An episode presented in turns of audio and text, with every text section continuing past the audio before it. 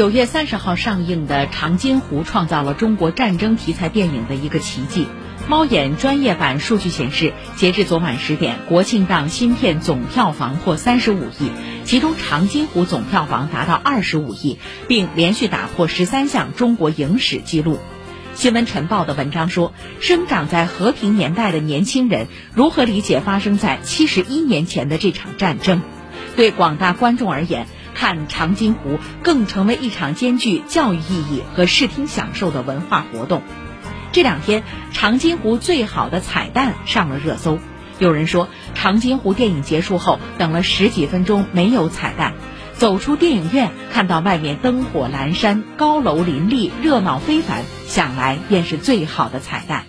如今生活的种种，都是当年先烈们浴血奋战的成果。他们把该打的仗都打了，我们便可享受这祥和的盛世中华。